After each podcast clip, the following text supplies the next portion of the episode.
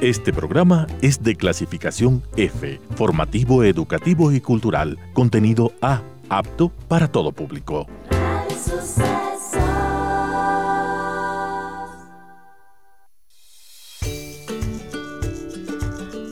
Conciliación, el desafío de maternar e informar.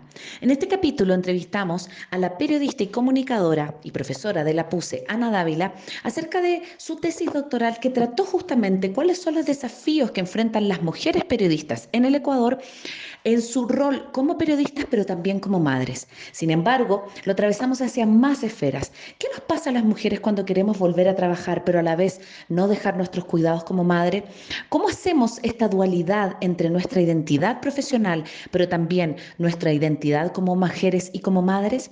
¿De qué manera el luchar por nuestros sueños y nuestra pasión puede convertirse en un impulso poderoso para continuar con nuestra identidad profesional? Todo esto y mucho más en este interesante capítulo. Bienvenidos.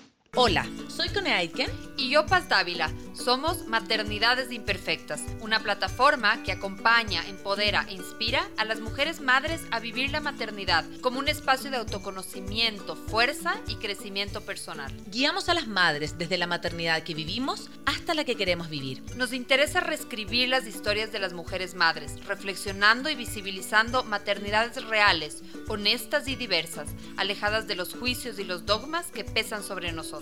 Queremos guiar a las mujeres a encontrar su propia voz en la maternidad, a ponerla a su favor y a convertirla en una experiencia de poder y de equilibrio. Nos ilusiona acompañarte a florecer en la maternidad. Bienvenidos. Hola con todos, hola con todas. Estamos acá en un nuevo capítulo de Maternidades Imperfectas, este espacio que acompaña, que escucha y que inspira a las mujeres para tener mayor bienestar, para estar en mayor eh, coherencia también con no solo su maternidad, sino que con su ser mujer.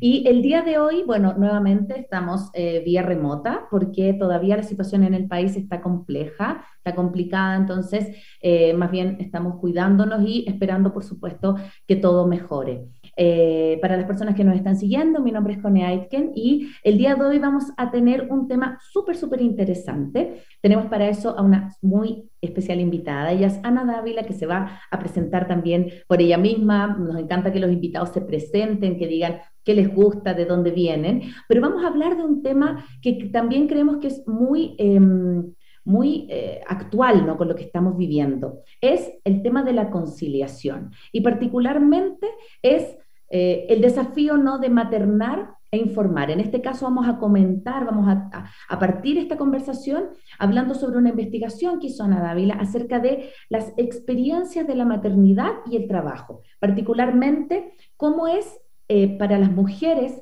que ejercen como periodistas en los medios de comunicación ecuatorianos particularmente, este desafío ¿no? de la conciliación que yo le decía a la Ana cuando preparábamos el programa, que a mí no me parece solamente de las mujeres periodistas, me parece que es un desafío de las madres ¿no? a nivel global. Así que se viene un capítulo interesante, muy, muy desafiante. Si quieren hacer sus preguntas, recuerden que estamos a través también de nuestro canal de Facebook de Maternidades Imperfectas y también lo pueden hacer al WhatsApp 098-053-5734. Así que dicho esto, vamos a darle eh, nuestra bienvenida a la invitada Ana. Bienvenida a Maternidades Imperfectas. Hola, Cone. Buenos días a todas y todos los que nos escuchan. Yo súper feliz de estar acá. Eh, bueno, a contarles un poco de investigación, de investigación que, como dice Cone, no solo refleja un sector específico de las mujeres periodistas, sino en realidad es una problemática eh, recurrente en todas las mujeres, en las mujeres que trabajamos afuera y dentro de casa, recordando que el trabajo de casa también es un trabajo.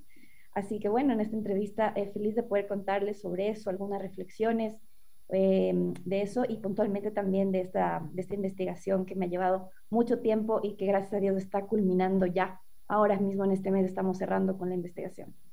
Qué hermoso, Ana. Preséntate un poco también tú de dónde vienes. Yo sé un poquito de ti, obviamente, porque eh, estuvimos viendo como eh, nuestra invitada de honor del día de hoy, pero queríamos saber un poco que tú te presentes como eh, eres madre, de dónde vienes, dónde estudiaste y también de dónde viene este interés por abordar este desafío de la conciliación. Bueno, sí, en realidad yo soy mamá, yo tengo dos hijos, Agustín de seis años, que ya mismo cumple siete, y Florencia, que acabo de cumplir hace diez días un año. Mm, eh, yo soy periodista, soy comunicadora, soy profesora de periodismo de la Pontificia Universidad Católica del Ecuador, en la carrera de comunicación. Y bueno, realmente sí, mi trayectoria ha estado girando en torno a los medios. Em, y bueno, cuando sucede esto de, convertirme en mamá, eh, viene la maternidad cargada de algo que yo veo que es bastante recurrente en, las mujeres, que es como esta posibilidad de cuestionarte cosas, ¿no? De preguntarte, de decir, ¿por qué? ¿Por qué pasa? Mm. Volverte una persona que analiza permanentemente situaciones que por supuesto que si no, no tendrías eh, tu maternidad, no la vivirías, ni siquiera te, te pondrías a pensar, ¿no? Entonces, el momento en el que yo como profesora, como profesional, digamos, dentro de, lo académico, decido hacer mi, estudio doctoral, que quería yo, digamos, seguir avanzando en mi carrera académica haciendo mi estudio doctoral, em, empiezo a pensar, empiezo a pensar un poco eh, cómo es la, cuál sería el tema en el que yo quisiera enfocarme. Y, claro, un poco es una investigación de, tantos años, un tema, em, o más bien el, estudio académico de un PhD es un, estudio tan intenso, tan mm. complejo, que siempre pensé que tenía que ser un tema en el que yo eh, lo, sienta, que de alguna manera me esté pasando a mí, eh, que, es totalmente posible dentro de lo que es la, epistemología feminista, se estudia mucho también desde lo que le pasa a uno y eso lo ve reflejado en otras mujeres. Entonces yo quería encontrar un tema eh, que, que, realmente me, me, me, mueva, ¿sí? Porque si iba a estar cinco años en esto, tenía que, imagínate, es muchísimo tiempo.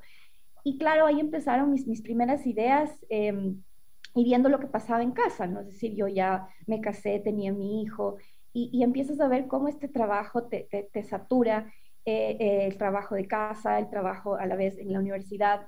Y es como que el tema va apareciendo por sí mismo, es un tema, imagínate, que ha estado presente en las sociedades siempre pero hasta que no te suceda a ti, no tienes como esos elementos o recursos para decir esto es algo totalmente investigable y abordable en el contexto de una investigación profunda. Entonces, yo mm. siempre le digo a mi hijo Agustín que él es el gatillador absoluto de esta investigación, porque si él no existiría, eh, no, habría, sea, no se habría dado el contexto para que yo tenga estas inquietudes. Y bueno, y después, claro, eh, el tema en realidad es un tema que, está presente en, en todas las madres trabajadoras Em, sin embargo, ¿por qué yo luego me voy al periodismo? Porque, bueno, no, no, no, no, solamente porque yo enseño periodismo y soy periodista, sino porque también yo empecé a recordar que em, cuando yo trabajaba en un medio de comunicación, un periódico, diario El Comercio, voy a decir, que fue mi gran escuela del periodismo, con periodistas ya en esa época muy grandes, ¿no? Madres ya con bastante edad.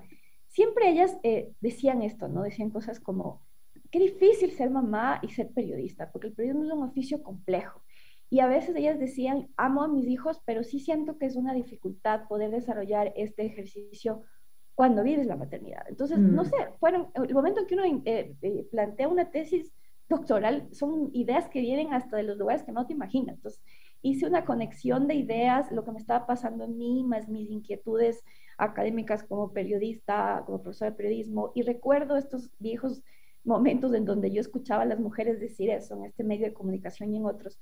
Y digo, ¿por qué no me puedo ir por ese lado? ¿No? Me parecía un mm. terreno además no explorado en el Ecuador, porque realmente los estudios sobre cultura periodística, el trabajo periodístico es muy, son muy pocos, mucho menos los estudios que involucren a mujeres. Y ahí sí puedo decir que este estudio, que además ha vinculado la variable de maternidad, es absolutamente inédito. ¿sí? Mm. Entonces, al darme cuenta yo de ese vacío, uno estas inquietudes académicas con las inquietudes personales de lo que me estaba pasando en mi casa, de, de verme con el trabajo. Ahí mi hijo, las inquietudes que surgen de eso, y digo, esto es el momento, ¿no? Para iniciar. Y así es como surge, es decir, con una, desde una mirada muy personal, intentando aplicar a una realidad que no es solo mía, sino que es común. Mm.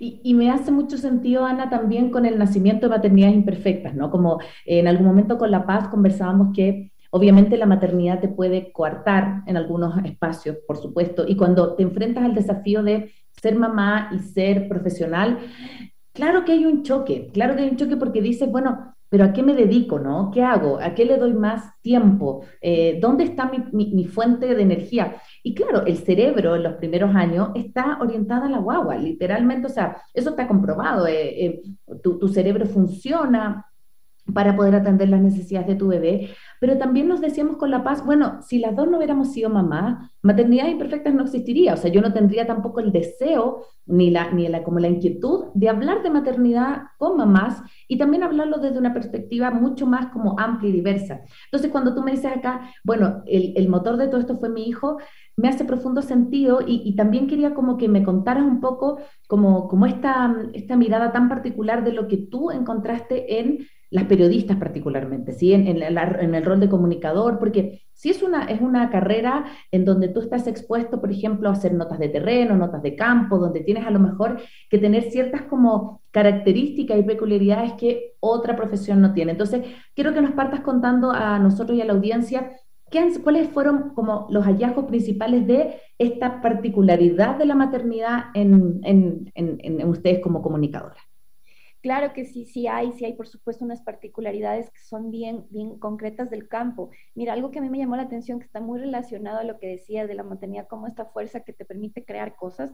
Tú lo acabas de decir, no habría maternidades imperfectas, no habría mi estudio si no estaría esto atravesado absoluto. Bueno, mm. a las mujeres les pasa que cuando ellas, eh, digamos, estaban ejerciendo su maternidad, perdón, el periodismo antes de ser madres, ellas tienen una conciencia periodística, eh, digamos, importante en el sentido que el periodismo siempre ha sido entendido como un oficio bastante humano, con su fin social, con este tema de la empatía que tiene que estar tan presente en los comunicadores, en los periodistas puntualmente.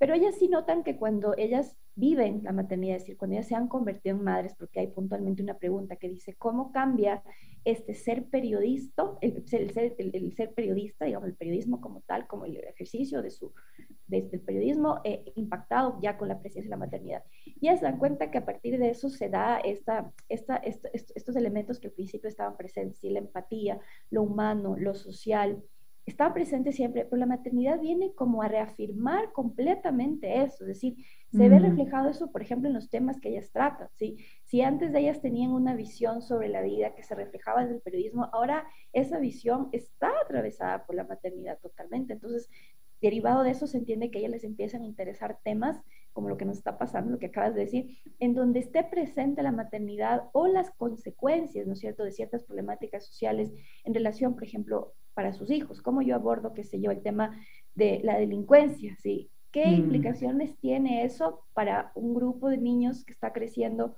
¿Qué va a pasar en el futuro con un país políticamente inestable? Yo como eso lo trato desde el periodismo, me empiezan a preocupar más de esas realidades. ¿Por qué? Porque veo que tengo unos niños que van a crecer en un país complejo. Entonces la maternidad viene a ser como ese elemento que cambia de alguna manera la percepción sobre cómo tú miras la vida y cómo miras el ejercicio periodístico, ¿sí? Con mucha más humanidad, con mucha más empatía, eh, con una necesidad de realmente explorar profundamente en estas realidades que son sumamente tristes para intentar dar soluciones, ¿no? Que es lo que el periodismo mm. hace.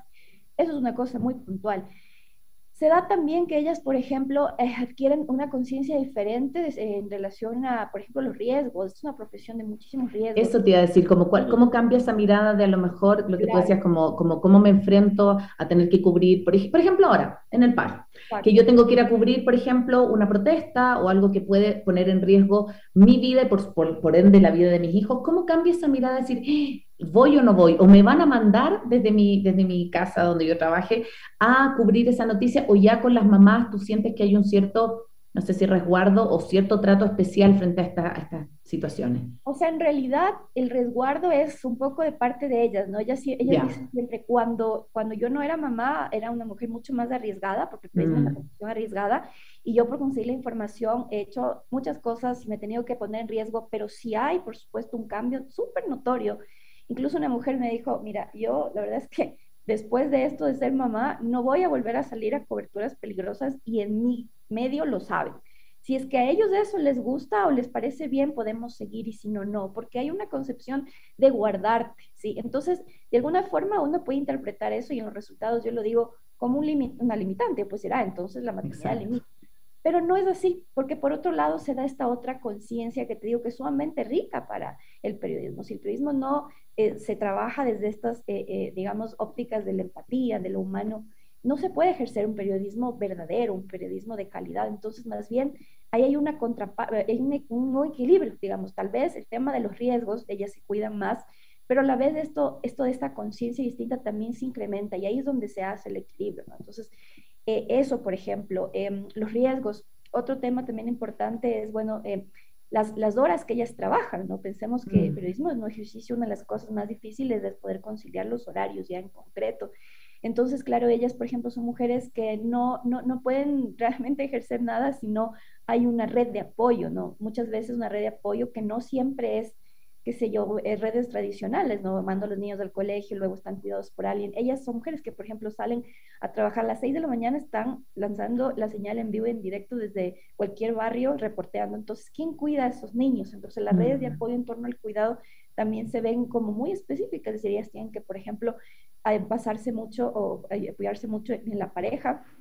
En la mayoría, en el caso de la que, lo que tengan, las que tienen, tienen ahí un apoyo muy importante este, buscar estas redes alternativas, ¿no? Porque ¿quién te cuida al niño hasta las 7, las 8 de la noche? No, no, no tienes quien lo haga, ¿no es cierto? Entonces hay unas particularidades eh, puntuales en relación al cuidado. Em, y quiero, perdón, y quiero, y quiero compartir acá o hacer un hincapié en el cuidado, que yo creo que nos pasa gran parte de las mujeres como esto de eh, quiero trabajar, ¿sí? necesito trabajar, no solo por un tema económico, sino que también por un tema de realización personal, porque es mi profesión, porque... Pero resulta que las políticas públicas no están hechas para eso. Las políticas públicas no están hechas en términos de, hay otros países obviamente que, por ejemplo, sobre todo en Europa, que está mucho más avanzado el término de la conciliación laboral, en donde, por ejemplo, el padre puede tomarse un postnatal mucho más extendido o puede pedir reducción de su horario laboral. Acá es muy difícil conseguir, por ejemplo, un buen trabajo a medio tiempo que te permita, por ejemplo, trabajar en la mañana y después en la tarde eh, dedicarte a tu hijo. Entonces, ¿qué ocurre? Que también hay una tercerización del cuidado, generalmente con mujeres de una condición socioeconómica más vulnerable, pero que te pueden, por ejemplo, Ecuador todavía puedes tener una red de apoyo en donde tú puedas como pagar por un servicio de cuidado, un servicio doméstico, pero en otras partes es impensado, es impensado. Entonces, es la, yo siento que es la mujer esto como también de la carga mental, ¿no? De, de hasta dónde podemos exigirnos como mujeres de poder estar al 100% en todos lados, porque en algún lado va a flaquear, esa es mi sensación, ¿no? Que en algún lado vas a dejar de rendir o vas a estar más cansada o vas a estar más irritable. ¿Cómo ves eso también, eso de la conciliación que tú hablabas recién en esta, en esta investigación que tú hiciste? Sí, bueno, o sea, de partida la investigación reflejó que si en el Ecuador eh, no hay políticas de conciliación en ningún tipo de empresa, los medios también son empresas y los medios no existen, derechamente no existen. Lo que existen son algo que le hemos puesto, eh, le hemos eh, categorizado como flexibilidad de parte de los empleadores que en ciertos casos son flexibles a estas demandas. Eso no significa que entiendan sobre la maternidad, no significa que la mm. maternidad en medio sea entendida y que el trabajo productivo de la reproductivo de la mujer sea, esté entendido. No significa, significa que esto queda al azar, es decir, a, la posibilidad de que el jefe de turno tenga el criterio de decir, ¿le doy permiso o no le doy permiso? Porque no hay políticas, porque no hay, digamos, una formalidad que a las mujeres les respalde en ese sentido y sobre todo porque no hay un entendimiento de lo que implica realmente la vivencia, el trabajo reproductivo y la maternidad. Asimismo, el precio que se paga por esto, tú dices, ellas están en un lado y están en otro, sí. Ellas viven así todo el tiempo y, y eso es justamente lo complejo. Se da un, un, elemento también que hay que resaltar ahí, que ellas viven una pobreza de tiempo, ¿no? En términos más más teóricos, eh, desde la economía feminista se estudia eso, es decir, su vida está totalmente llena de estas actividades y para que ellas puedan hacer las dos, los dos recorridos por los dos caminos, ese es el precio, es decir, tener un día, una jornada, yo de hecho hice una, una, una, de las preguntas, ellas me, me, me, me, describían, me describían cronológicamente su, su agenda, vamos a decir, del día, y tú te das cuenta que no existe nada más que no sea las tareas del periodismo y las tareas de casa, el trabajo doméstico, el trabajo con sus hijos. Entonces, tú ves, ¿no? Dices, bueno, ¿y a qué hora hay el tiempo para ustedes? De hecho, eso también era una pregunta concreta. No hay, decían, sí, no hay. con las justas por ahí, lo que se pueda sacar, pero en realidad es una pobreza de tiempo que es una, una, una cosa muy esencial, muy característica del trabajo femenino, ¿no? A las mujeres nos falta el tiempo y obviamente mientras hay unas condiciones eh, eh, sociales eh, distintas, también eso es, incluso peor, ¿no? Es incluso peor.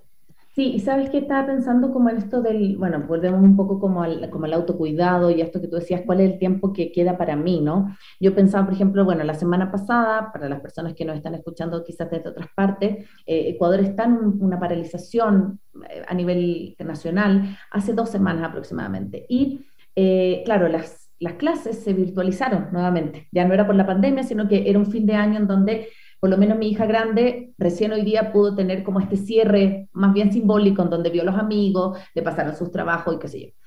pero eh, la semana pasada yo no pude literal prender el computador. Yo soy independiente, entonces, claro, se ve mi trabajo mermado en términos de, bueno, tengo que hacer esto, pero no podía porque no tenía cómo cuidar a mis hijas y estar ahí como en la casa. Entonces, sí siento, a pesar de que yo tengo una pareja que es súper activa en la paternidad, digamos, no tengo como esa dificultad de decir, pucha, pero es que me siento sola, no va por ahí, pero sí cuando, cuando, viene esta balanza, obviamente yo digo, yo me quedo con las niñas, ¿sí? Entonces yo eh, me acuerdo que la semana pasada llegaba Leo y me decía, ya, yo me voy a quedar con las niñas un rato porque no sé qué cara habré tenido así como de ya jalarme los pelos, ¿no?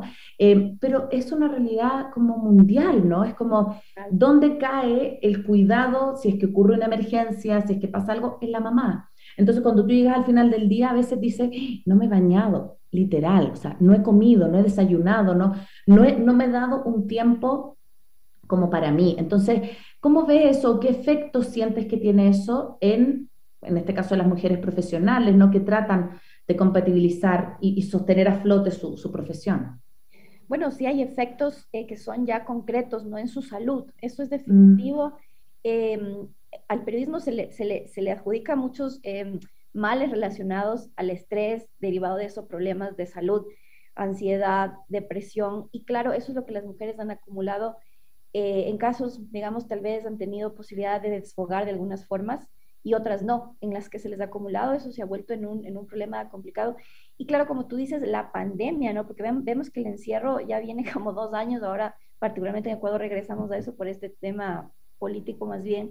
Sin embargo, eh, ahí hubo una mirada también con de más atención a las mujeres y a su trabajo. ¿sí? Por eso también la tesis llegó en un momento muy importante porque ahora nos cuestionamos mucho más de eso porque la pandemia nos mostró justamente cómo estos trabajos que, eh, digamos, culturalmente, socialmente están separados, en realidad en la vida práctica y que están sumamente unidos y esa es la famosa doble presencia, ¿no? De que también hablamos en términos eh, ya más, más, más, se puede decir, teóricos, ¿no? Este, este, este concepto a través del que tú ves que definitivamente el trabajo de la mujer es uno solo. O sea, aquí no hay separaciones, aquí hay una continuidad, una continuidad que en el caso de las mujeres periodistas asciende entre las 15 y 17 horas de trabajo al día. Es decir, wow. eso, eso es lo que se llama la carga global de trabajo, ¿no? Cuando tú juntas los dos trabajos y te da ese total de horas. Entonces, ellas parten muy temprano y se acuestan muy tarde y ves ahí ese continuum que nunca se separa. Por supuesto que a lo largo del día hay momentos en donde también hay más énfasis, ¿no? A lo mejor estás más dedicado ahora a la casa, pero el trabajo artístico es su particularidad. Tú estás a lo mejor ya con los niños en casa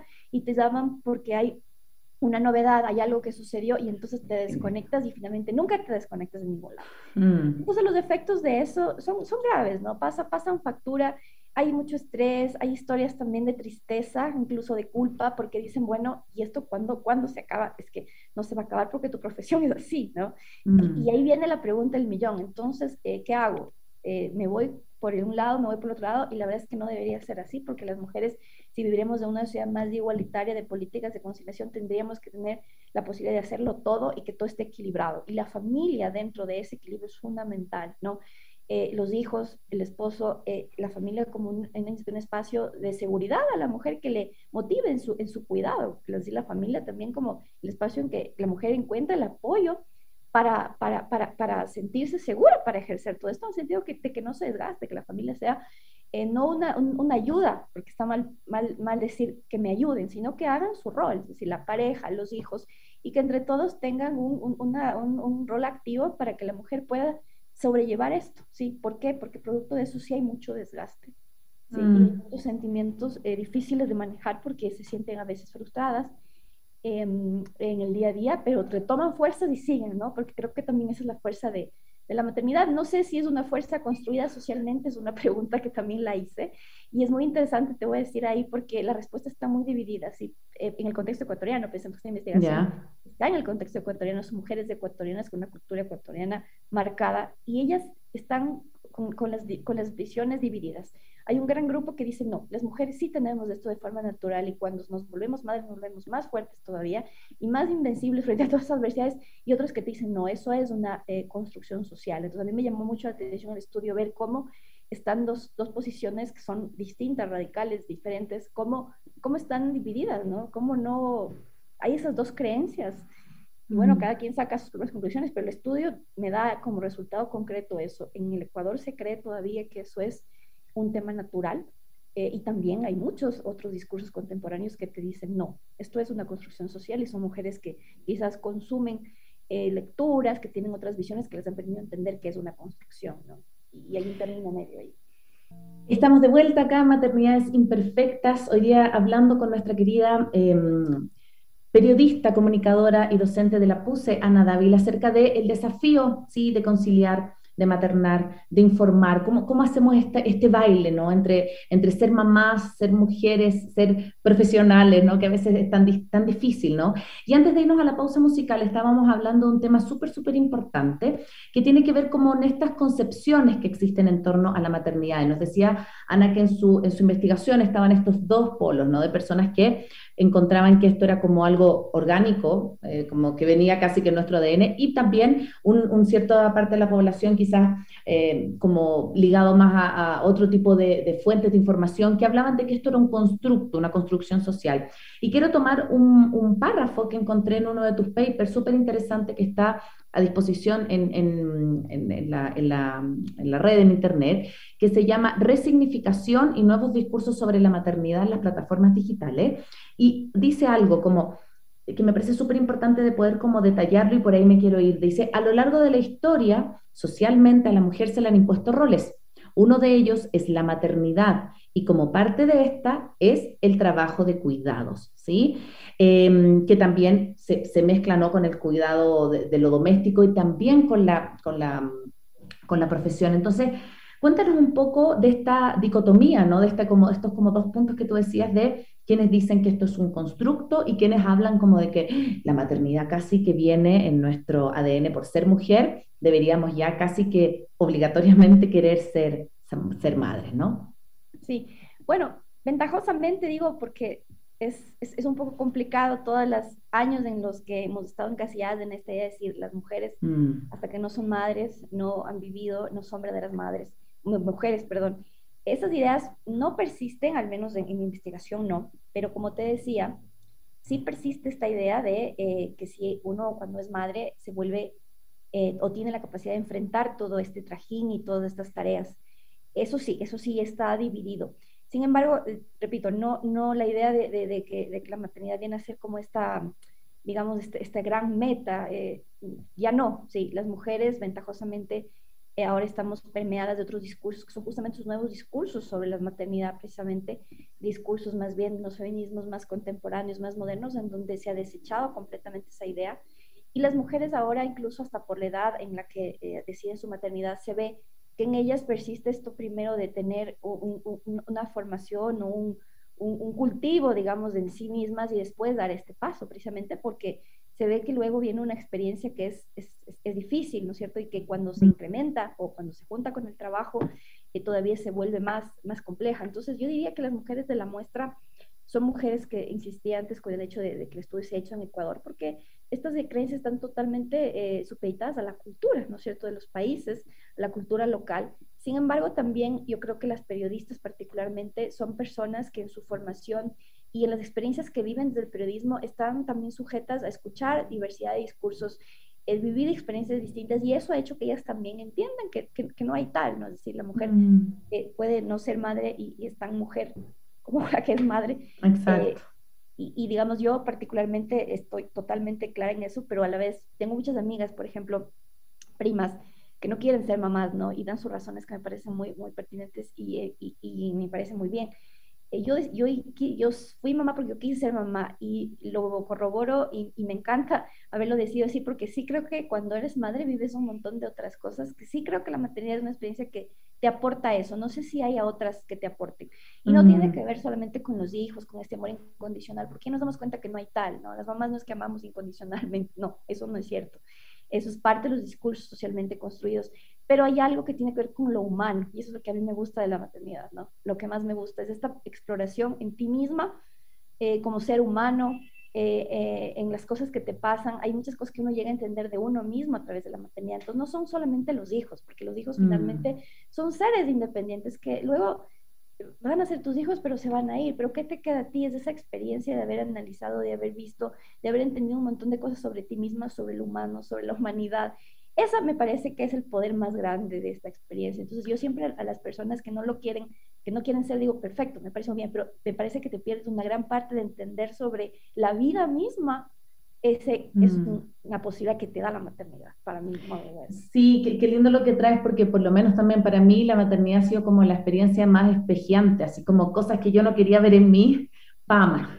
Están mis hijas ahí como para decirme, ojo, eh, no sé, desde todo, desde el manejo de las emociones, desde cómo yo me comporto con el resto, desde mi forma de enfrentar los conflictos. Es como, no es que ellas sean iguales a mí, para nada, es que ellas en cierto sentido reflejan ciertas cosas. Y yo creo que, a ver, si hay algo que a mí me, me, me, lo dijo alguna vez una psicóloga que me parece como un, un, un consejo súper sabio, es como, me dijo, mira, no relegues tu parte de ser mujer, eh, porque por tus hijos, o sea, como que no te, em, no hagas como un acto de renuncia por ellos, ¿sí? Porque lo que estás haciendo es hipotecando su sensación también de culpabilidad o de lo que sea, porque hiciste algo por ellos que ellos no te están pidiendo que tú hagas, ¿no? Entonces, como que lo mejor que puedes hacer como madre, si a ti te interesa tu trabajo y si tú quieres como seguir realizándote, es hacer esas acciones para que eso siga sucediendo, porque si no, la factura se la vas a terminar cobrando de una otra manera. Es como, me quedé en casa por ustedes, hice esto por ustedes,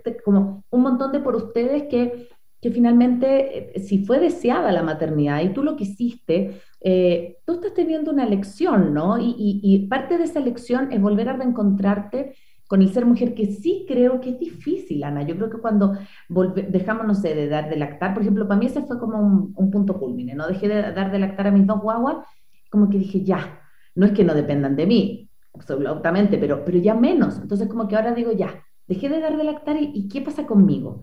¿Cómo me hago cargo de mí, no? ¿Salieron algunos de esos aspectos de la investigación o algo que nos quieras comentar como con respecto de volver a encontrarte con esa mujer que eras antes de ser mamá, ¿no? Esa, esa, chuta, no soy solo mamá, también resulta que hay una mujer adentro que necesita como, como salir. Así es, tú sabes que la maternidad es una experiencia que, te distorsiona de alguna forma la, la identidad, ¿no es cierto? Te, te, te, cambia, ¿no es cierto? Es como un velo que, que uno se pone y dice, bueno, ¿y ahora? ¿Y qué hay acá? Entonces, fíjate que justo el periodismo, y ahí no diría que el periodismo, sino el trabajo como tal, la investigación está enmarcada en el trabajo periodístico y la maternidad, pero realmente yo me volví una investigadora del trabajo femenino y, en cualquier manifestación, sea en el periodismo, en la abogacía, en, en, la medicina, en la que sea, el trabajo para las mujeres es un reencuentro en muchos casos, ¿no? Es un reencuentro con su identidad, o sea, el hecho de poder dejar esta identidad de mamá aquí, de dueña de casa, de la, la, la, la reina del hogar, como suelen decir, ¿no? Que, es un epíteto, una frase que no, no comparto. Y sales afuera y eres tú. Entonces el trabajo representa esa posibilidad de reencontrarte con esa identidad, ¿sí? Y en periodismo eso se nota mucho más porque, claro, afuera la, la, periodista tiene que ser una mujer aguerrida, fuerte. Ahora mismo los que están en las manifestaciones a lo mejor tienen que actuar de una manera que, que no condice al supuesto rol. Además, porque la maternidad se le adjudica un montón de, de, de, sentimientos y de acciones y la mamá tiene que ser así. Resulta que va afuera a pelearse con, con, los manifestantes y con el que sea por sacar la información. Entonces, claro, es como que el trabajo se convierte en ese momento en el que yo vuelvo a esa identidad y el trabajo periodismo con más razón, porque yo ahí soy lo que soy, ¿sí? Eh, las mujeres dicen, yo a la casa ya tengo que regresar como bajada de las revoluciones, porque como yo regreso de las manifestaciones con todo ese vigor y con toda esa energía y con toda esa adrenalina en casa, tengo que estar apaciguada. Entonces, claro, las mujeres han obligado eso porque tradicionalmente los espacios están separados, así como se ha visto. Eh, pero volviendo a, lo inicial es eso, es, es la posibilidad de que el trabajo te permite reencontrarte con esa identidad que muchas veces cuando uno es madre también la tiende a perder. Ahí me surge también otra idea, es, es esto que tú decías al principio, la maternidad vista como el sacrificio, ¿no? Que, que es, es, también una idea tan, tan errónea, tan, tan mal mm. ubicada, tan mal posicionada, o sea, la mamá tiene que morir por sus hijos, y no es así, más bien uno el, llegar a casa con toda esa energía que le produce el hacer lo que le gusta, a uno lo comparte con los hijos de los hijos, creo que eso sí se queda como algo positivo, no el hecho que tú le tengas que estar recriminando como, mira lo que hice, no, porque ellos no te piden hacer, como tú bien nos has dicho, ¿no? Entonces sí se da. Yo creo que igual en el Ecuador, dentro de los imaginarios, el imaginario de la maternidad como sacrificio, está muy posicionado. Si creemos que la mm. mamá tiene que tener esa actitud de, digamos, eh, pobrecita ella que trabaja y no y tal. Las mujeres llegan más bien a estar muy agradecidas y muy satisfechas con lo que hacen Y puede que haya remordimientos, en la investigación sí salió eso, pero hay otro gran grupo que dice, no, o sea, soy feliz y no lo voy a dejar de hacer y eso les hace feliz a mis hijos porque yo estoy bien. Prefiero estar en las manifestaciones con el riesgo que eso implica, sabiéndome cuidar, por supuesto, con límites, pero haciendo lo que me gusta, porque algo que también la investigación me encontró es que hay muchísima pasión por el oficio periodístico. El periodismo tiene en campo laboral unas eh, dificultades, ¿no? De pronto, eh, los mismos riesgos que hablábamos, inestabilidad laboral, a lo mejor también unos sueldos bajos, esto mismo de no poder conciliar. Entonces no es un eh, oficio glamoroso como a veces se intenta ver. Mm. Hay muchas cosas por detrás que son difíciles ya en el día a día. ¿Y qué es lo que hace que las mujeres se mantengan? Es el amor que sienten por su profesión. Y eso me parece interesante porque eh, ahí son dos fuerzas que se contraponen. Yo finalmente, y me acuerdo en el último párrafo de mi tesis, lo presento como eso, como dos fuerzas contrapuestas, porque la maternidad también es súper fuerte y el amor por mis hijos es inconmensurable, pero el amor por el periodismo también. Entonces, ¿cómo en mí conviven todos los días de estas dos fuerzas? ¿sí? ¿Cómo todos los mm. días yo tengo que estar eh, sacando la cabeza diciendo, bueno, estas son las dos cosas que me dan vida, me hacen vivir, yo voy a seguir, pese a que en algún momento o en varios momentos en el día están súper contrapuestas, pero es la pasión, es el amor por el oficio, ¿no? Lo que también les mantiene a estas mujeres. Qué, qué, importante lo que traes del amor, de la pasión, ¿no? Como eh, yo soy de formación actriz y cuando me vine a vivir acá a Ecuador, claro, dejé un poco en pausa, ¿sí? y me pasa que ahora ya yo tuve dos hijos, ya decidimos no tener más, entonces ya como no, no, pretendo quedar embarazada una tercera vez, entonces digo como ya. Entonces ahora me toca volver a hacerme cargo de lo que me apasiona. Entonces me trae mucho esto, este como de, hay como un instinto, y siento que es una pulsión. Mi hijo me, mis me apasionan, me encanta, pero si yo no hago lo otro, yo siento y he sentido en estos años que yo me, me muero un poquito, ¿sí? Como que eh, lo dice, no sé si Benedetti, que muere por dentro quien no lee, quien no se culturiza, quien no, quien no va al cine, quien no, quien no eh, un poco como que desarrolla sus pasiones. Y yo creo que uno de los legados que podemos como mamás darle a nuestros hijos es que sí, tú puedes desarrollar tus, tus, tus amores, que no son solo la familia, ¿no? Porque... Eh, yo creo que cada vez menos, ¿no? Pero sí tengo un par de amigas que deciden, decidieron ser, como dedicarse a ser mamás, ¿sí? Y su carrera la dejaron ahí en stand-by. Y me parece una, un, también una decisión súper lícita, que no fue dada por el medio, sino que dijeron, bueno, yo me, puedo y me dedico. Pero yo también tengo un montón de amigas que no, que, que necesitan esta otra parte. Entonces, yo creo que eso también te da vida para ser mamá. Al contrario que pueden pensar como que te la quito, que te resta tiempo, sí, es más difícil, todos, todos lo sabemos, pero si no, yo siento que ejercemos una maternidad más frustrada, como que, ay, pucha, tengo que ir a cuidar cuando podría estar haciendo esta otra cosa, ¿no? Así es, así es. Y, hay, y en relación al periodismo puntual, Fíjate que la maternidad aparece, o el periodismo aparece como un espacio eh, que te, a ti te aporta herramientas concretas para la crianza. O sea, ¿a qué me refiero? Tú cuando haces periodismo estás reportando una infinidad de temas y aprendes más sobre la vida. Los periodistas, eh, por su formación humanística, social, eh, somos personas que, que, tenemos un gran bagaje detrás, ¿no? Que conocemos de muchos temas y esos son temas que aportan para la maternidad, para la crianza. Eh, y para mí el periodismo es una escuela de vida total y esa escuela de mm. vida se traslada como una caja de herramientas para la crianza, porque en crianza tú necesitas tener un montón de miradas, necesitas tener un montón de, precisamente eso, herramientas que te permitan afrontar y el periodismo con lo que implica, con lo que conlleva, se convierte en esa escuela que te da herramientas para la vida y para la crianza. Entonces ahí también ves cómo estas dos partes están tan, tan asociadas y, claro, ellas, ellas dicen, o sea, si es que yo no ejercería el periodismo, a lo mejor no podría tener estas miradas. Y esas miradas yo las, yo las doy a mis hijos y mis hijos entonces crecen con eso y por ende a lo mejor sean unos seres distintos. No quiero decir que las más periodistas son únicas y repetibles en el mundo, pero sí hay. El estudio, eso es lo interesante, el estudio, la especificidad que tuvo, que sí llegó a determinar cómo se pueden, cómo, en qué pueden ser distintas. En esto, por ejemplo. Ellas tienen herramientas que a lo mejor otras mujeres que trabajan en otros campos no las tienen porque el mm. periodismo, ser escuela de vida, nos enseña cosas que son fundamentales para la crianza, para los hijos y que te permiten también vivir una maternidad un poco diferente. E, esto es, me parece importante y lo recuerdo a propósito de las protestas, porque una mamá decía, mira, nosotros, mientras todas las mamás están adentro cuidando a los hijos porque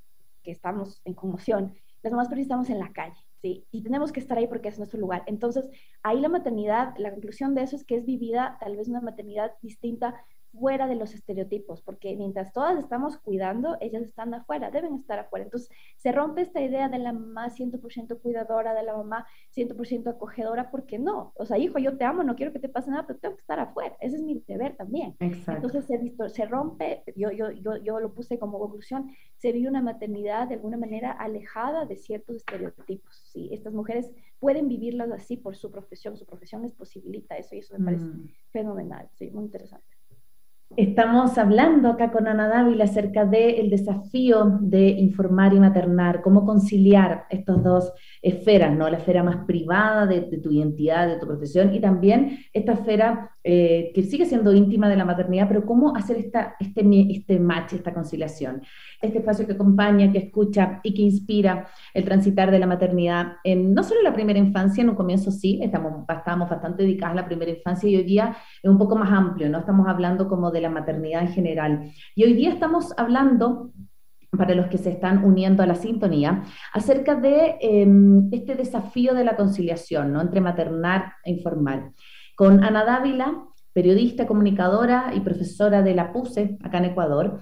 Y hay algo que eh, me interesa como compartirlo contigo. Eh, no sé si has visto, hay un, hay un blog, una, una, plataforma española que se llama El Club de las Malas Madres. No sé si los has seguido. Bueno, ella, la Laura Baena, que es la, directora, digamos, eh, y que algún día la vamos a tener también en maternidades, así que esperemos poder entrevistarla. La Laura dice, y ellas hablan mucho de, la, de, los desafíos de conciliar, ¿sí? Em, y ya nos vamos acercando al final de la entrevista y quiero traerte esto porque ellas incluso hacen una carrera, ya una vez al año, que se llama los dos, las barreras de la conciliación, algo así. Y lo que hacen es que hacen correr a mamás en, en un territorio real y van poniéndole barreras físicas reales. Entonces, por ejemplo, una es el cuidado, entonces tienen que pasar esta barrera. Pues, la segunda es la distribución de la carga eh, familiar de la casa, como de los cuidados eh, papá, mamá. Luego los sueldos, luego los horarios, luego el sistema de gobierno. Y ahí te empiezas a dar cuenta que, aunque por ejemplo estemos trabajando bajo como una misma igualdad de habilidades, por ejemplo, un hombre y una mujer quizás siempre la mujer corre con un poquito, corre un poquito antes, ya, ya va con una desventaja eh, base. Yo me acuerdo en algún trabajo en donde pedí un permiso con goce de sueldo, me iba a ir a, vivir a México con, con, mi esposo y pedí que me conservaran el trabajo, ¿no? Eh, para volver. Y la directora de la, de la escuela era un colegio, colegio más encima, y era mujer, me dice, sí, yo te guardo el trabajo, pero a la vuelta me dice, no se te ocurra embarazarte porque te estoy dando como un voto de fe. Entonces, por nada el embarazo a la vuelta, porque si no, como que cortas mis planes. Y yo me acuerdo que con esa respuesta no volví al trabajo. Le dije a, mi esposo, prefiero buscarme otro, pero si estoy en un lugar en donde mi embarazo va a ser un problema, no quiero volver. Entonces, como para ir cerrando, cuéntanos un poco también otros hallazgos o otras conclusiones que ustedes hayan llegado, como también con estas diferencias de base, ¿no? Que corremos las mujeres solo por el hecho de ser mujeres, ¿no? Sí, justamente sobre esto de la percepción que hay de la maternidad y puntualmente del embarazo, siempre la mm. mujer vista laboralmente y, en los medios es, es, justamente como eso, como se embarazó, dejó de ser productiva. Y en eso sí se encontraron también episodios concretos de discriminación, es decir, mira tú ahora, porque con esa, así literal una chica decía, mira, con esa panzota tú no vas a poder cubrir crónica, ¿sí? Porque eso solamente lo puede hacer alguien que puede moverse ágilmente y ahora tú no puedes. Eso es un extracto eh, auténtico, verídico de una periodista de la ciudad de Cuenca a la que le dijeron eso en un medio tradicional. Entonces, eso es por la concepción que hay de la maternidad, o sea, realmente la mm. maternidad y, y, sobre todo el embarazo, ¿no? El embarazo no es una enfermedad, pero es parte de las ideas socialmente construidas sobre el embarazo. La mujer que se embaraza se vuelve poco productiva porque además después del embarazo tendrá que ir a cuidar. Y la verdad es que eh, yo ahí sí hablo personal, ya no eh, en el contexto de la investigación, pero a mí me parece que puede ser todo lo contrario, sí, puede ser todo lo mm. contrario, más bien como esta fuerza que te anima, esta fuerza que te impulsa. Al principio de la entrevista lo dije, si no habría sido por mi hijo, sobre todo mi primer hijo, ya Florencia llega en un momento en el que yo estoy con la investigación y con estas cosas ya sobre la mesa, ella llega a reforzar eso, pero Agustín fue quien gatilla esto. Entonces, la verdad es que no es como la gente lo ve, es la percepción mm. muy asociada a otros sistemas, ¿no? Capitalistas, la forma de producción de, los, de las empresas que no, o sea, para producir se produce así y en eso la maternidad no tiene ningún lugar, porque aquí debemos de necesitar una persona que digamos, esté 24/7 y no es así. Es, mm. justamente esa distorsión que hay. En los medios esa distorsión está, las mujeres no se sienten, digamos, muchas veces sienten esta, estas dificultades en relación a sus pares masculinos, la sienten total, ¿no? Por ejemplo, una mujer decía, mira, hay algo que es súper común en periodismo y es que tú te vayas a los cócteles, a los eventos después de, las horas de trabajo, entre comillas, claro. ahí conoces gente, conoces fuentes, eventualmente te surgen temas. Eso es algo que nosotros no lo hacemos ya como madres, nos toca ir a la casa. Mis colegas masculinos sí lo hacen. Sí, porque ellos no tienen eso, porque mm. seguramente tendrán una, una, una, una, su esposa, su pareja, quien resuelva esa parte. Otra cosa normalmente es, es una cosa práctica común también, trabajar por adelantado. Tú trabajas para el día y después adelantas de cosas que van a salir después. Ese adelanto no hay. ¿Por qué? Porque tienes que ir a casa, porque tienes que ir a cumplir tu doble presencia. El colega mm. hombre, hombre, él sí, sí puede hacer eso. Entonces, hay barreras, hay todavía la brecha salarial. Eh, no exploramos puntualmente sobre eso. Eh, sin embargo, laboralmente, mundialmente hay brecha salarial todavía y se cree que los medios, a pesar de que la investigación no puntualizó, se da. Y si no es salarial en sí, hay brecha, sí, hay brecha, es decir, el, el, par masculino a lo mejor no le limita en ese sentido y la mujer sí cuando se embaraza queda un poco limitada. Sin embargo, también hay casos en donde eh, esta concepción ha cambiado, sobre todo en medios digitales más modernos, más, eh, digamos, eh, no tradicionales, con otra concepción, la maternidad es vista completamente diferente y ahí te das cuenta cómo los medios tradicionales están más alineados con estas lógicas quizás eh, de unas estructuras más horizontales, más verticales, más formales mm. y menos eh, flexibles a este tipo de vivencias, que imagínate en qué año estamos, esto debería ser absolutamente superado en todo tipo de empresas y no es superado, ¿sí? La maternidad sí es vista socialmente en los imaginarios como un símbolo de poca producción tristemente, mm. cuando por experiencia personal puedo decir, no he sido tan productiva en, mi vida como estos seis años. Totalmente. Estoy sacando una tesis doctoral con dos hijos y es me más productiva que nunca. ¿sí? Mm. Pero eso la gente no, no, lo ve así. Sí, sí, me parece un, un, una súper bonita manera también de cerrar. Es como por qué la maternidad es vista como, como un obstáculo, más allá de que quizás empezamos con, con condiciones de base diferentes. ¿Por qué no puede ser vista como un plus? ¿no? Como, como que bueno que tengo mujeres que va a florecer su creatividad. A mí el cerebro literal, a pesar de que se me fundió a veces, me explotó en términos creativos. O sea, nunca me hubiese atrevido, por ejemplo, a incursionar en radio, a hacer cosas que, que, yo siento que con la maternidad también, Ana, salí de mi zona de confort. Lo que yo estaba acostumbrada a hacer, la maternidad me dijo, no, no, no, no, no acá hay que reinventarse porque no hay otra manera de hacerlo si no es así, ¿no? Entonces quiero, bueno, quiero invitarte a que podamos hacer un cierre con ideas fuerzas. Y siempre cerramos como nuestros capítulos con, ¿con qué cosas te quedas del, del, de este episodio? Entonces voy a partir por ti para también cerrar contigo. ¿Con qué te, con qué te quedas de este, de este capítulo? Bueno, yo me quedo primero con la gratitud y la, lo, lo, necesario que es que se hable de esto. Si buscar espacios para hablar de esto son limitadísimos y ese es un problema porque es parte de cómo entendemos estos temas. Esos temas son de la vida privada, de esto no se habla, los medios tradicionales no les interesa entonces no se habla. Y eso me, me, quedo, me quedo con eso primero, el hecho de saber que eh, ojalá cada vez más surjan espacios como estos para darnos oportunidad de hablar de esto, porque si esto no se habla, se invisibiliza y por lo tanto se mantiene en esta esfera privada de donde debe salir y donde debe salir siempre. Primero, eso. Sí, sí, como sacar a la maternidad al debate público, ¿no? Como sacarlo de la casa, sacarlo de las cuatro paredes y, y como que ponerlo en la agenda. Sí, yo me quedo, Ana, también con esto que tú traías en el primer bloque de esto de la pasión. Eso, eso a mí me, hizo como mucho clic porque así como te puede apasionar ser mamá, también te puede apasionar tu profesión. Seas periodista, seas chef, seas em, jardinera, lo que sea, lo que hagas, seas actriz, socióloga, lo que tú hagas, como hacerlo con pasión, porque creo que también uno de los, como de los, eh, los niños ven con el ejemplo, ¿no? Entonces, si mi hijo, por ejemplo, yo creo que fomentar la lectura y yo estoy todo el día en el celular, cero posibilidad que agarre un libro, ¿no? Si yo quiero que se alimente sano, pero yo jamás me como una zanahoria, no va, no va a existir. O sea, ¿qué manera de que nosotros le podamos entregar a nuestros hijos esto de apasionate por algo, que algo en tu vida sea tu motor? Me parece que eso con nuestra profesión puede ser un súper ejemplo. Yo me quedo como con eso de, tu investigación también, de por qué tengo que dejar de ser periodista si me convertí en mamá, ¿no? Como, ¿por qué no lo puedo compatibilizar ambas cosas? Y última, ¿con cuál te quedas también? ¿Con qué otra cosa te quedas? creo que igual, eh, un poco ya la dije, pero siempre me gusta reforzarla porque esa ha sido mi experiencia de vida. O sea, la maternidad no es una, limitación para absolutamente mm, nada. Mm. Vemos que ya en la cotidianidad los dos trabajos sí se contraponen, es muy difícil. Pero la verdad es que no es limitante porque, porque te vuelca quizás a estos replanteamientos de cosas, de mirar la vida de otras formas y eso es positivo, eso es positivo para ti como ser humano. Entonces, ahí lo que te decía, yo no entiendo la maternidad solamente la relación de una madre con sus hijos, la maternidad es una experiencia de vida, es una experiencia transformadora para ti, ¿sí? Y que si eso a tus hijos les llega de manera positiva, qué bueno, pero principalmente eso te transforma de manera positiva a ti. Entonces, yo siempre, como te decía, les, les digo a las mujeres que, que, están en la posibilidad de decidir, no ser madres, está muy bien, pero siento que, que se pierde en toda esta parte que no tiene que ver con los hijos ni con el cuidado, tiene que ver con lo humano. Y eso a mí me mm. fascina la maternidad.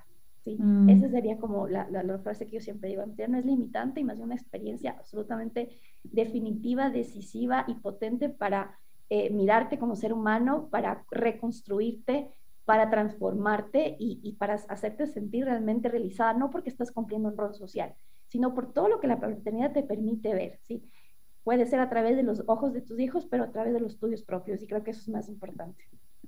Qué lindo, qué lindo lo que traes y me, me emociona mucho porque siento que es como parte de, mm, de volver a reivindicar la maternidad. Yo creo que por algo estamos ahí, por algo también entonces tu tesis doctoral en maternidad, por algo también yo siempre agradezco a la radio, a los sucesos, porque se atrevió a poner la maternidad como parte de la parrilla programática, ¿no? De, un, de una radio que la escucha mucha gente. Entonces cuando alguien está escuchando en su auto, en su casa, y de repente se da cuenta que están hablando de la maternidad, lo más probable es que hoy día en la noche alguien comente de esto en su cena o en su almuerzo y diga, hoy día escuché un programa donde entrevistaban a una periodista y hablaba de esto. Entonces, cuando ya tú lo sacas de los círculos de mujeres y lo pones en la sociedad civil, me parece que ya hay un, como un salto cuántico. Entonces, nada, pues quiero agradecerte, Ana, por haber estado, por habernos acompañado hoy día en este capítulo, en donde profundizamos tanto algo que partió obviamente desde tu tesis doctoral, pero que creo que se... se se explaya, se, se, puede como extrapolar a un montón de esferas. Así que para todos quienes nos están escuchando, este capítulo va a ser reprisado este domingo 3 de julio a las 12 del mediodía también por la Suceso, por la 101.7 y en aproximadamente dos, tres días más también va a estar en todas nuestras plataformas digitales, en iTunes, en Spotify. Así que a todas las personas también recordarles que nos visiten en nuestra página en www.maternidadesimperfectas.com. Ahí van a encontrar todo nuestro material también en nuestro canal de YouTube. Así que si te quieres despedir con algo, Ana, ahí el micrófono es tuyo para despedirte. Bueno, gracias. Solamente eso. En realidad como tú dices, los espacios son mínimos y yo agradezco a la radio que se haya atrevido, porque además es una radio quizás que la conceptualizamos como todavía corte tradicional y eso es más difícil todavía. Probablemente los nuevos medios están apostando a estos nuevos discursos, los medios tradicionales no, y, y siempre es importante porque los medios tradicionales todavía son los que posicionan. Entonces el hecho de que haya salido aquí un tema como eso lo valida aún más, porque esa es la lógica de los mm. medios. ¿no? Yo no, no, no, no creo particularmente eso, lo hablo como, como comunicadora, como periodista, es así. Entonces felicito que así sea y nada, muchas gracias, que sigan hablando de maternidades, que eso no se acabe nunca porque es necesario, no sabe sacarlo de la casa y, que todos lo escuchen y que, y que, puedan reflexionar, porque creo que estamos haciendo cosas que además están muy relacionadas a lo que está pasando hoy en términos de discursos nuevos sobre maternidad. Todo lo que he dicho creo que se enfrasca en eso. Y es importante también dejarnos, eh, digamos, influir de por esos discursos, eh, porque tal vez ya siempre hemos visto lo de, lo de siempre, ¿no? Ahora, ahora hay la posibilidad también de fusionar estas nuevas ideas y ojalá la gente también eh, les sirva para reflexionar y a las mujeres. Yo solamente les diría, apuesten por la maternidad, no les va a ir mal. Eso, solamente eso. Qué lindo, gracias Ana. Muchas gracias, nos vemos en una próxima oportunidad. Gracias, Que tengan linda tarde. Chao, chao, nos vemos. Chao, chao. Soy Cone Aiken. Y yo, Paz Dávila. Gracias por regalarte este tiempo de autocuidado y crecimiento. Si quieres escuchar más capítulos y contenidos sobre maternidad y crianza, no olvides de encontrar nuestro podcast en iTunes y Spotify. Y a través de Radio Sucesos todos los domingos a las 12 del mediodía. Te esperamos.